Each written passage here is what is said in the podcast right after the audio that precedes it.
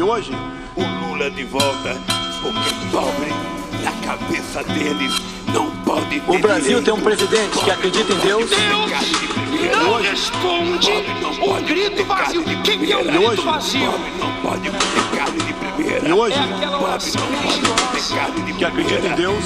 Pobre não pode comer carne de primeira. E hoje, valoriza a família. É a pessoa achar que isso. Corrupção. Respeita a Constituição. que uma pessoa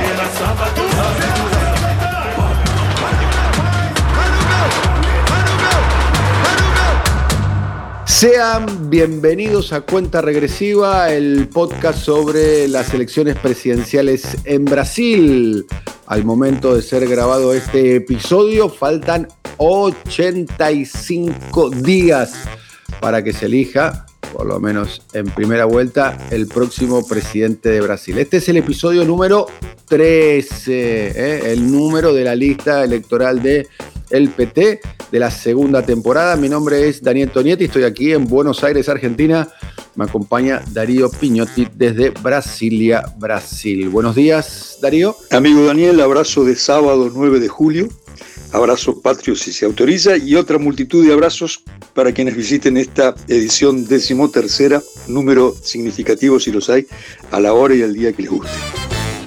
Tres temas, tres, como siempre, en cuenta re- regresiva. Uno es eh, la campaña en Brasil se está poniendo un poco más eh, violenta, era de prever, porque estaba violenta fundamentalmente eh, en el discurso, la, la verborragia, eh, en, la, en la semántica, pero se produjeron algunos hechos que estaremos profundizando. Además, haremos un vuelo rasante sobre el posicionamiento electoral de las principales cadenas de televisión de Brasil, que siguen siendo los medios más preponderantes, más masivos, más populares, a pesar de que obviamente eh, el ecosistema de comunicación ha variado con el ingreso de las redes sociales y demás, que en Brasil además son muy eh, determinantes, como en casi todo el mundo hay que decir, pero en Brasil con su particularidad en el proceso electoral.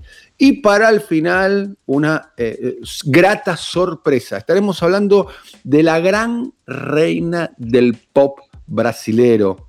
Anita, la que hace canciones con eh, J Balvin, eh, con Madonna, la que canta en inglés, la que salió de la favela, la que está llena de contradicciones, las propias que tiene la sociedad brasilera y ella expresa y además se enfrenta públicamente a Bolsonaro. Todo esto en el capítulo de hoy de Cuenta Regresiva.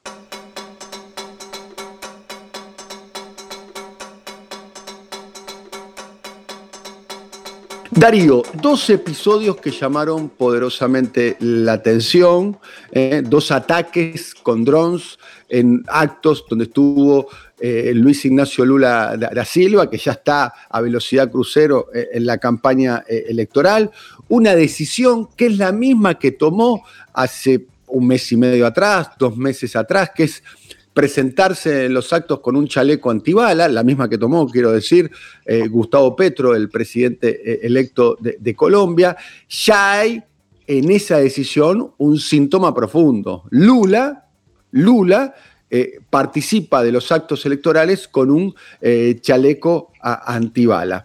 Antes de profundizar sobre eso, actualizamos un poquitito. Las encuestas no se produjeron muchos movimientos, solamente un leve repunte, un leve recorte por parte de Bolsonaro, que llegaría a los 32, 33 puntos.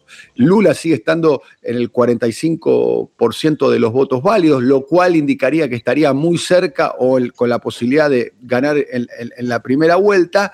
Y sigue eh, como la, la tercera opción, la, la avenida del medio, tratando de construir una alternativa. Ciro Gómez, que no pasa de los eh, seis puntos e insiste con su eh, candidatura. Muchos tienen, eh, observan que, que- el pequeño recorte, la pequeña mejora de, de Bolsonaro de, de dos puntos en las encuestas del último episodio, hace 15 días ahora, Primero que era previsible, porque se supone que el escenario va hacia la polarización, como dijimos casi este, como un mantra, Darío, desde el primer episodio de, cuenta regresiva. acá hay dos contendientes y, los del medio fueron absolutamente absorbidos. Ha pasado con Sergio Moro, ha pasado con John Doria y presumiblemente no pase por la terquedad que tiene con, Ciro Gómez, que va a insistir con su eh, candidatura, pero muchos interpretan eh, que, estos, dos puntitos de empezar a recortar de, Bolsonaro, de cualquier manera la diferencia e, es de 15 puntos, eh, según las encuestas claramente, algunas plantean incluso más, tiene que ver con lo que se llama en Brasil comúnmente el pacochi da felicidad, ¿no? Con, una serie de, medidas este, dispuestas por el gobierno para eh, mejorar en el corto plazo este, los ingresos. Una vez que hicimos este eh, vuelo rasante por la cuestión eh, electoral y los estudios de opinión pública, el elemento, como lo presentábamos, es una imagen muy fuerte, muy fuerte, que es Lula tomó la decisión de utilizar chaleco antibala en los actos. Darío colombianizada. Así está la campaña electoral brasileña.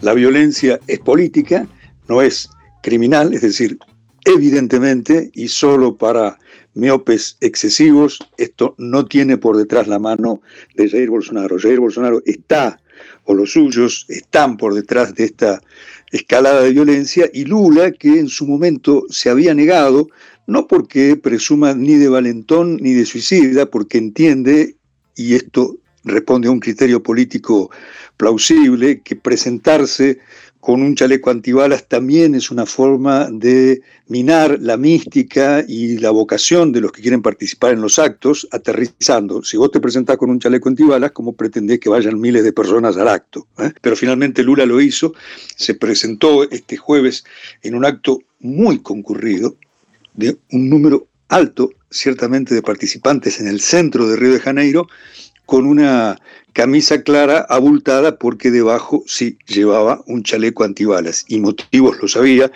porque minutos antes de que Lula subiera al escenario fue disparada, lanzada una bomba tipo Molotov, pero que además de contener explosivos, la bomba estalló, un explosivo sería este, un líquido inflamable, había dentro de ella heces, había estiércol, había incluso, se supone que eh, otras sustancias eh, del tipo, repitiendo el mismo ataque que hace solo un mes eh, ocurrió contra Lula otra vez en el interior de Minas Gerais, en un acto donde Lula lanzaba su precandidatura, también ante un número concurrido de personas, tal vez no tanto como el de este último jueves, y en ese caso fue, fueron lanzadas las heces el estiércol desde un drone. Fue detenido el, propietario de ese aparato, que es un productor agropecuario bolsonarista. Y nada hace sospechar que no lo sea, nada descarta la, idea de que también lo sea quien lanzó este explosivo contra Lula en el acto de Cinelandia, en el centro de Río, donde una mujer resultó herida y donde lógicamente el PT y los responsables de campaña de Lula trataron de minimizar el hecho, pero el hecho está. Colombia en Brasil. ¿eh? La campaña de Gustavo Petro, el presidente electo de Colombia, también tuvo que reforzar sus medidas de seguridad, en el caso de Colombia aún más grave las amenazas, porque los paracos, los paramilitares enemigos de su candidatura lo amenazaron de muerte. En este caso son las milicias, probablemente. Decimos probablemente solo, no solo, pero por rigor periodístico, no tenemos la constatación de ello, pero Río de Janeiro es el reino de Bolsonaro y es el imperio de las milicias paramilitares que no solamente controlan las favelas o buena parte de las favelas de Río, sino resortes de poder claves y que además tienen acceso a información privilegiada de la policía.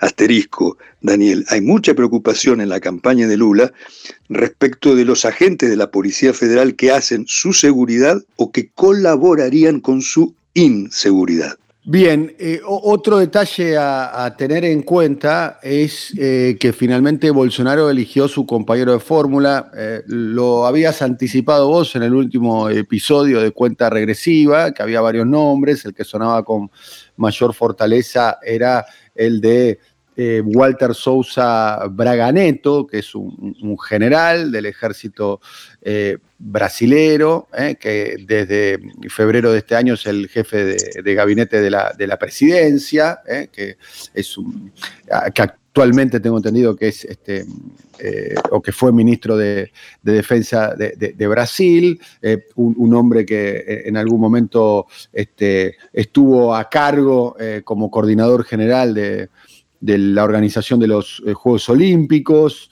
de, Río de Janeiro en el año 2013, eh, bajo la, presidencia de Dilma Rousseff, eh, y finalmente es el compañero de Jair Bolsonaro. el perfil de, de, Braganeto va en el sentido de lo que vos venís anticipando, es el, el, refuerzo de la alianza entre eh, eh, Bolsonaro, ¿no? Porque, a ver, Bolsonaro, ¿qué sedimenta Bolsonaro? El sector más conservador de las Fuerzas Armadas, que es mayoritario, ¿eh? la bancada del, triple B, de, no es que la, triple B en Brasil son dos, el Biggie Brother Brasil, el, gran hermano Brasil, y también la bancada del la, de la vaca, de, la bala, eh, que significan los ex policías fundamentalmente y ex militares que se dedican a la política. Bueno, Bolsonaro es una expresión de eso. Y la última B es la Biblia, que son los sectores evangelistas pentecostales eh, conservadores. Eh, ¿Qué más expresa de alguna manera la, llegada de Braganeto, la nominación de Braganeto como, como vice? El partido militar y el territorio de Bolsonaro en Río de Janeiro. Como vos repasabas, Braganeto tiene una historia de actuación eh, que vos mencionaste, para sumarle un dato más, fue el interventor militar de Río de Janeiro. En el año 2010, ¿no? Durante el gobierno de facto, iba a decir, de Michel Temer en 2018, y él lo era incluso, otro dato para tener en cuenta, porque si algún día Bolsonaro deja el poder, esto le va a traer problemas, el asesinato de Marielle Franco. Es decir, Braga Neto fue el interventor en ese entonces, se dice aquí en Brasilia que cuenta con mucha información sobre quiénes realmente asesinaron a Marielle Franco, la concejala afrodescendiente de las favelas de Río, que enfrentaba al clan Bolsonaro, y es también, por sobre todo, la expresión del partido militar. La confirmación de su candidatura será conocida, es muy probable, pero siempre hay que aguardar hasta el último momento, el 24 de julio, cuando Bolsonaro lance finalmente lo que hoy es la precandidatura como candidatura el 24 de julio en Río de Janeiro. Eligió o habría elegido esto, insisto, es casi seguro, pero seguro no, habrá Ganeto porque él es el partido militar. Es un militar recientemente retirado, es decir, estuvo en funciones hasta hace poco tiempo. En el gobierno tuvo actuación central, fue jefe de gabinete y luego ministro de Defensa, y al dejar el Ministerio de Defensa le fue confiada esa pasta al general Paulo Sergio de Oliveira, que también dejó la actividad muy recientemente, es decir, esto en términos políticos militares significa un señor que mantiene la influencia y mantiene la relación directa con los comandos militares y con el alto mando del ejército. Destaco todos estos elementos para que en el análisis perdamos todo rastro de inocencia. El partido militar en Brasil es junto con el PT las dos grandes fuerzas políticas en la actualidad, de acuerdo a nuestra lectura. Si el Tribunal Superior Electoral tomara alguna medida como, por ejemplo, movimiento de recursos y acciones propagandísticas dentro de algunos cuarteles, se encontraría que estos son verdaderos comités de campaña probablemente. Y al elegirlo, Bolsonaro está haciendo una venia a los suyos. La última de Baganeto otra vez en Río de Janeiro hace dos semanas, en una cena, algunos sospechan que regada de buen whisky de nueve años, con los ricos de Río de Janeiro, es decir, con la Federación de Industrias de Río de Janeiro, que es muy distinta a la Federación de Industrias de San Pablo. En Río de Janeiro no hay una potencia industrial como el motor fabril de San Pablo. Braga Neto dijo, y se encargó de que esto se filtrara, si no hay un cambio en el sistema de conteo de votos donde participen las Fuerzas Armadas y la policía, no hay elecciones. General Braganeto candidato casi seguro a vicepresidente, dijo no habrá elecciones. Puede ser un exceso de verborragia, pero viniendo de la boca de quien viene, descartarlo sería irresponsable. Bien, hemos concluido el panorama eh, eh, electoral a 85 días de las elecciones presidenciales en Brasil.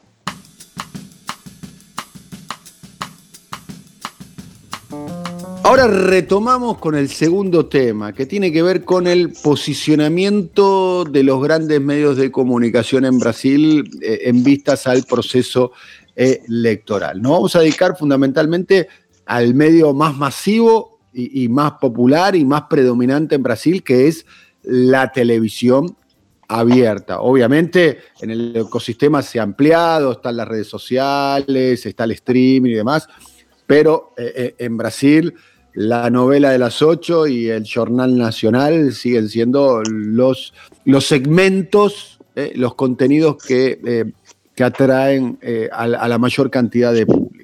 Hablemos un poquito de las principales cadenas, Darío. La, principal cadena sigue siendo la red Globo, la, propiedad de la familia Mariño, que es una familia, bueno, el clan fue fundado por Roberto Mariño, hoy desaparecido, pero eh, estamos hablando de, una de las familias más ricas y más poderosas de Brasil, la, red de Globo.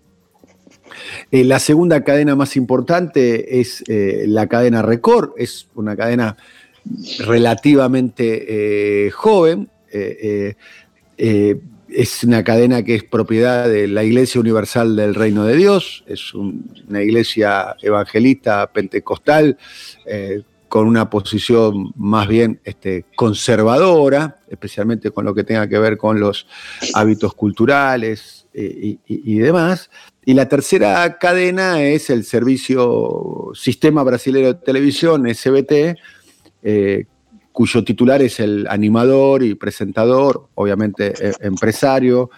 el dueño se llama Silvio Santos algo así como una especie de eh, Alejandro Romay, eh, si lo queremos poner eh, en un ejemplo a, la Argentina, que tiene la, tercera cadena, que también es muy, pero muy popular, y con el pequeño detalle es que el, Silvio Santo es el suegro del actual ministro de Comunicaciones de Brasil, eh, Fabio Faría, lo cual eh, de alguna manera, eh, si hay una alianza, si no es política, por lo menos es afectiva barra familiar. Con respecto a, la Globo, ahí hay algo interesante, ¿no?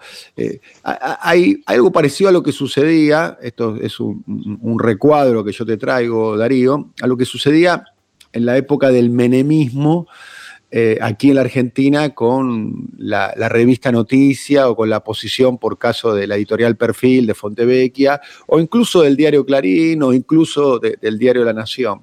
Eran oficialistas con Caballo y sus reformas económicas y eran opositores en el posicionamiento político eh, con, Carlos Menem.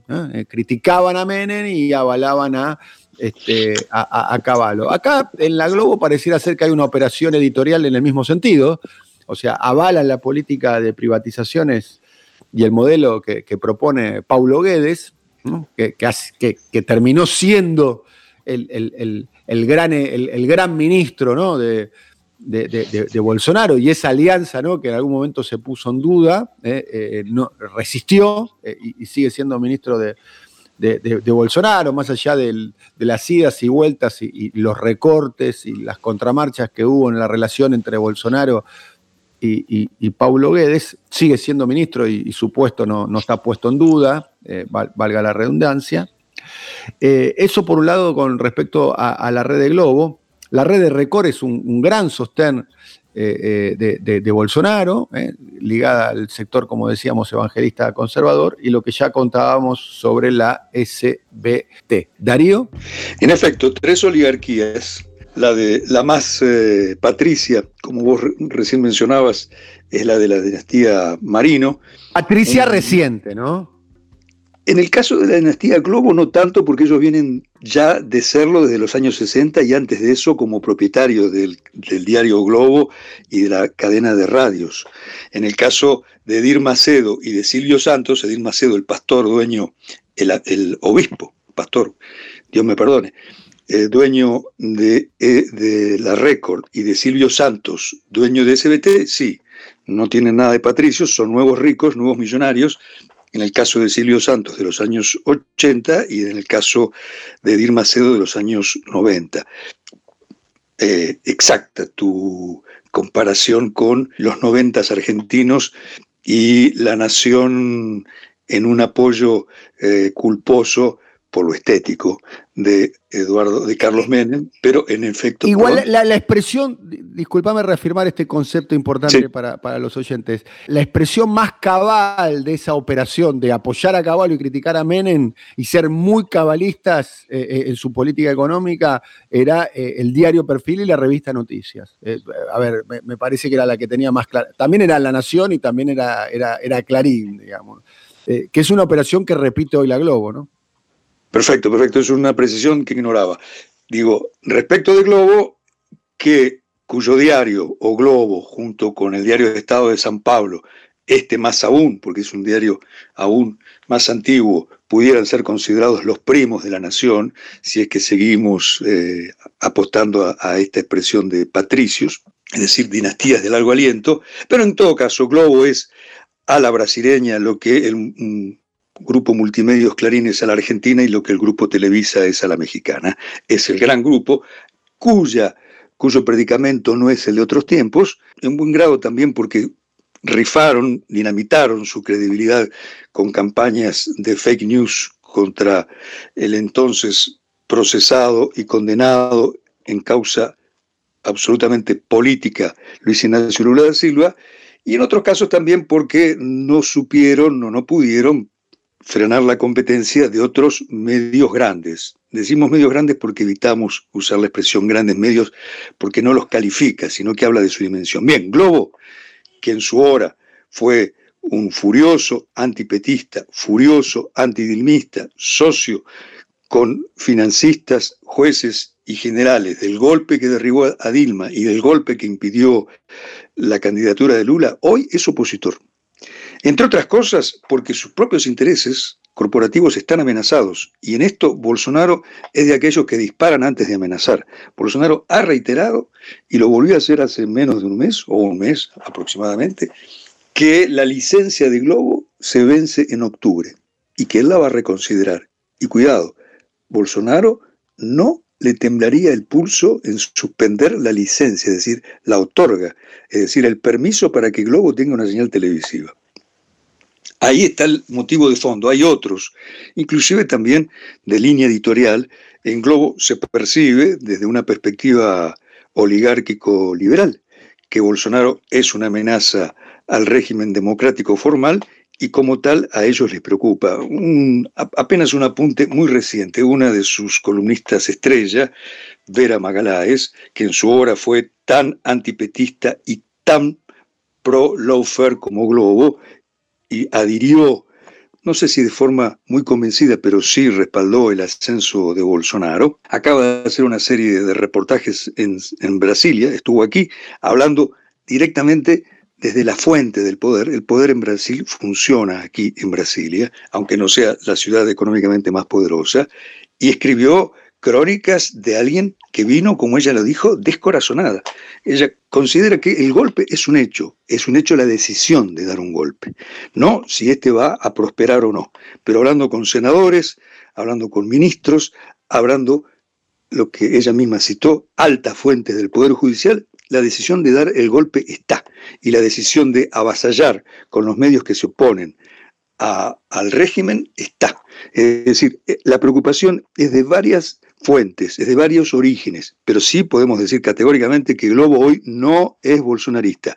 Entre ello y decir que está a favor de la victoria de Lula, hay un espacio considerable.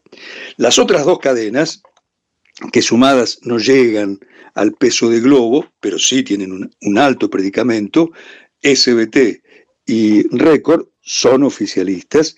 En el caso de Record, por razones hasta, bíblicas, si se me permite la herejía, porque Bolsonaro sí que es, que tiene como aliado clave junto a las Fuerzas Armadas al Partido Evangélico, al poderoso partido en lo económico, en lo numérico y en lo espiritual. Ellos sí mueven espíritus y mentes de a millones en Brasil, sin que esto signifique que donde hay un evangélico hay un elector de Bolsonaro, pero contar con pastores y obispos de tu lado y con los millones que llegan de una forma y se lavan, se lavan de otra en los grupos evangélicos es muy importante. De manera que el grupo Récord, que es un multimedio, está hasta que Dios lo permita con Bolsonaro. Y el grupo SBT, como vos mencionabas, de alguien como Silvio Santos, que fue presentador de la cadena Globo, un presentador muy exitoso de esos programas domingueros y sabatinos soporíferos para algunos, para otros programas de alta audiencia, está con Bolsonaro, evidentemente, y ha recibido de Bolsonaro muchos favores y contribuciones, como por ejemplo, gracias a la influencia de Bolsonaro en la Confederación Brasileña de Fútbol y en otras instancias de poderes no institucionales, es quien transmite los partidos de fútbol. Por ejemplo, la reciente victoria de Corinthians, la clasificación de Corinthians contra Boca en la bombonera, cuando algo que sucede muy pocas veces, SBT superó en audiencia a Globo. Resumen de la obra. El medio más grande contra Bolsonaro, los otros medios grandes a favor de Bolsonaro. Y luego la disputa en las redes sociales, que ese es tema de otro combate. Buen panorama entonces del posicionamiento de las principales cadenas de televisión en el proceso electoral. Vamos ahora sí al último segmento de cuenta regresiva.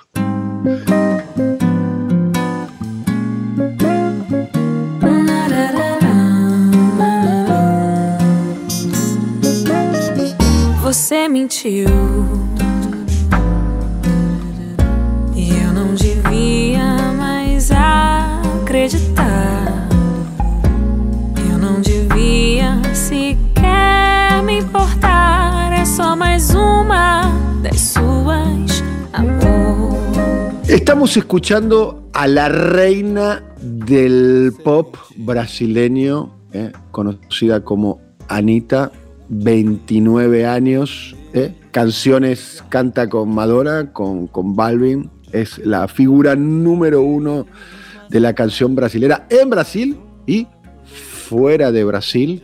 ¿eh? Canta en inglés, habla en castellano.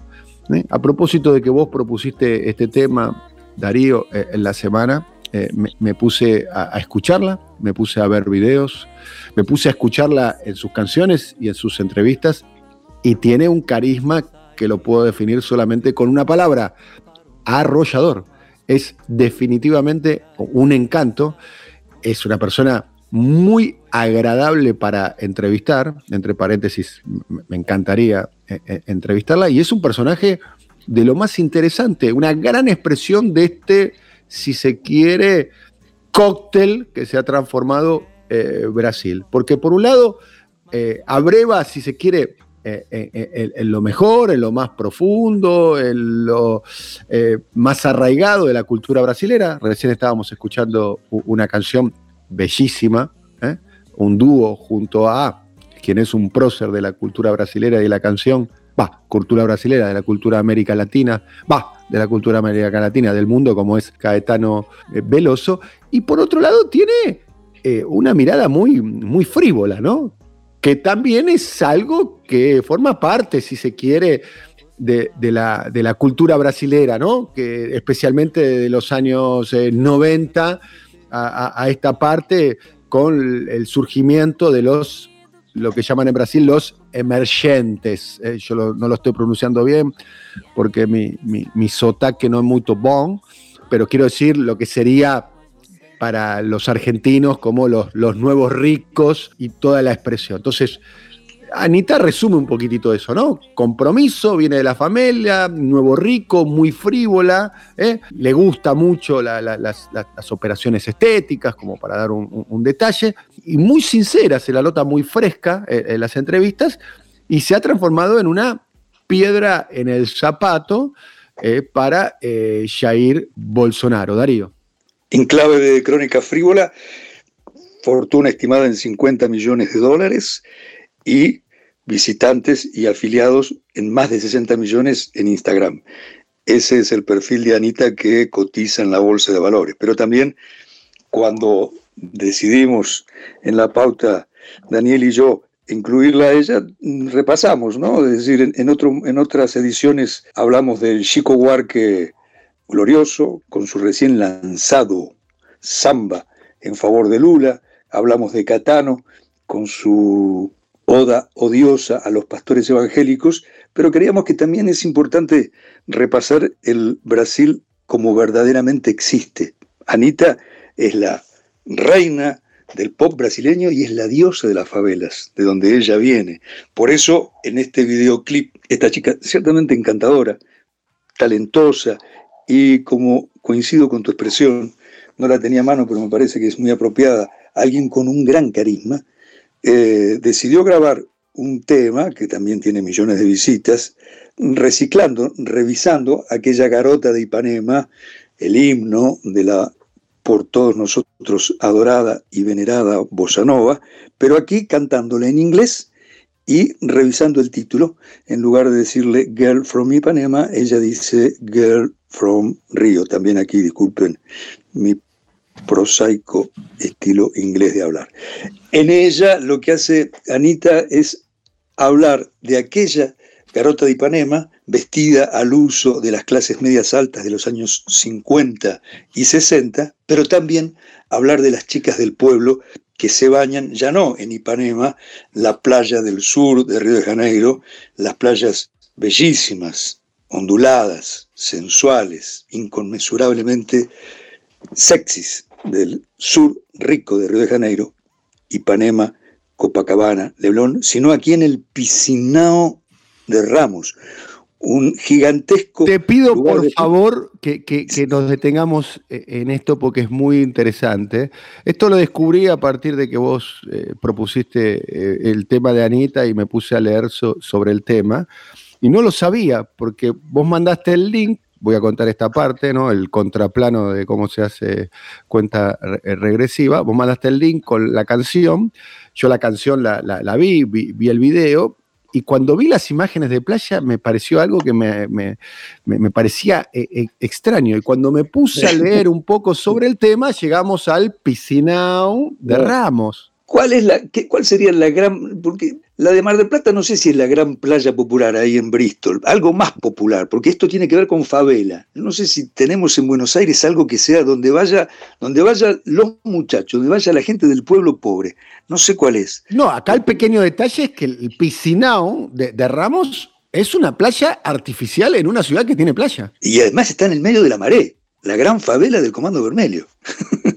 y por eso se ve la gente, la gente del pueblo haciendo veraneo como hacen ellos, o sea, pasándose el, bronceador, haciendo musculación, comiendo, morfando, seduciéndose, o sea, aglomerados, que no es lo que se ve en Copacabana y en Leblon. Lo que se dice eh, en la jerga playera eh, brasilero, despectivamente, para mí no, quiero aclarar, faroferos, ¿no? Eso, sí, para mí tampoco, ¿eh? eso es una falta de respeto, pero sí, exacto, exacto. Es eso, son los faroferos. O sea, es el pueblo que va, que termina, que termina de hacer las horas extras en el comando vermelho, o de chorearse un auto, o de trabajar como taxista, o de laburar como empleada doméstica, y se va un rato a la playa. Es así, es así. Acá estamos hablando que en el video de Anita aparece el piscinón de Ramos, eh, en, el, en, el, video de la canción Gear for eh, Rio, eh, hay una playa, pero es una playa artificial que eh, construyó el, gobierno para la gente sin acceso al resto de las, de las, de las playas, ¿no? En efecto, y ahí está la Anita, que cuenta, que describe, vestida y ambientada en las playas bellísimas del sur del río. ¿Quién no ama Copacabana, Leblón o Ipanema? Pero también aristocráticas en la zona más rica, donde el piso, el, departamento, el metro cuadrado de departamento es el más caro de Brasil y difícilmente haya alguno más caro en América Latina, y luego contrastado con esta fantástica playa enclavada, playa artificial de agua salada, enclavada en una de las favelas más gloriosas de Río de Janeiro, en la zona de la Maré, un inmenso balneario donde el pueblo humilde, va los fines de semana, las empleadas domésticas, los choferes de ómnibus y también los muchachos que hacen horas extras trabajando para el narcotráfico, para el Comando Vermelho, muy fuerte, el Comando Rojo, el más importante de las, la más importante de las bandas del narcotráfico, arraigada precisamente en la zona norte. Esa es la interesantísima Anita y desde mi punto de vista, muy encantadora Anita. Muy bien, y, por último tiene de alguna manera su, su superclásico con, Bolsonaro, ¿no? Este, lo, bloqueó en Twitter, eh, lo, mandó a, trabajar y, sus seguidores, este, muchos de ellos lo, celebraron. E, es, muy raro ver a un artista de ese calibre tomando posiciones políticas como lo hizo eh, Anita, ¿no? Ah, eso hace de ella realmente un personaje que es el Brasil verdadero, es el Brasil de las favelas, de las favelas más paradigmáticas, las de Río, y una chica que, además de haber sido celebrada nada menos que por Caetano, pero recordemos, junto a Caetano y Gilberto Gil, algo así como San Martín y Belgrano, inauguró el, el espectáculo con que se abrieron las Olimpiadas. Es decir, Anita costeada, ladeada por dos personajes de semejante tamaño y que luego, con el correr de los años, comenzó a tomar posiciones que muchos consideraban, entre ellos también, propias de una recién llegada al Star System, frívola, consumista, hasta que con el advenimiento de Bolsonaro hizo algo también llamativo. Dijo en público, no sé nada, pero quiero aprender de política. Y comenzó a tomar clases de algo así como pudiéramos llamarlo, educación cívica y política con una profesora, pero eran clases que se emitían en las redes sociales. Y ahí comenzó a forjar su antibolsonarismo, algo que se sabe al capitán lo pone de muy mal humor, más en un electorado como el brasileño de 150 millones de personas, con decenas de millones de menos de 30 años, y a partir de estas nuevas elecciones de octubre, con 2 millones de jóvenes que se empadronaron hasta abril de, este año, en menos de tres meses, dos millones de jóvenes de entre 16 y 18 años. Jóvenes a los que probablemente la prédica en contra del régimen autoritario de Bolsonaro, esgrimida por Anita, les debe influir. Nos vamos y nos vamos escuchando Girl from Rio. ¿eh? Eh, les recomiendo, es una canción, canta en inglés, un detalle a tener en cuenta, no solo en inglés, pero canta muchas de sus canciones están presentadas en inglés por, Anita. Les recomiendo el video para que lo vean, también una versión subtitulada para aquellas personas este, que la quieran entender la letra en castellano. ¿eh? Nos vamos escuchando Anita hasta el próximo episodio.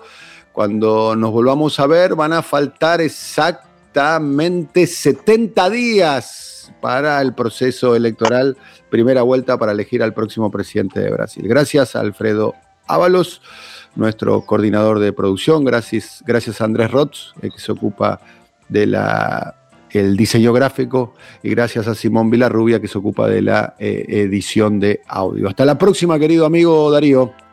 Abrazo Daniel, abrazo a los compañeros y besos y abrazos a quienes visiten esta decimotercera edición de Cuenta Regresiva.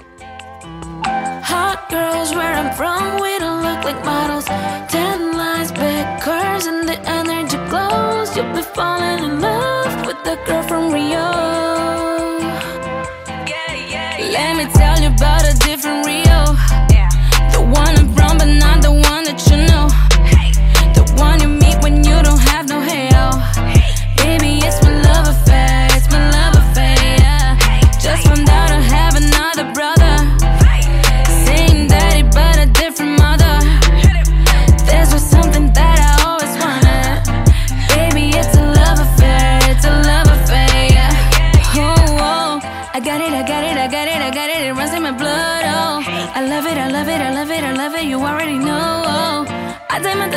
Lucky, I'm lucky, I'm lucky, I know it's my love affair.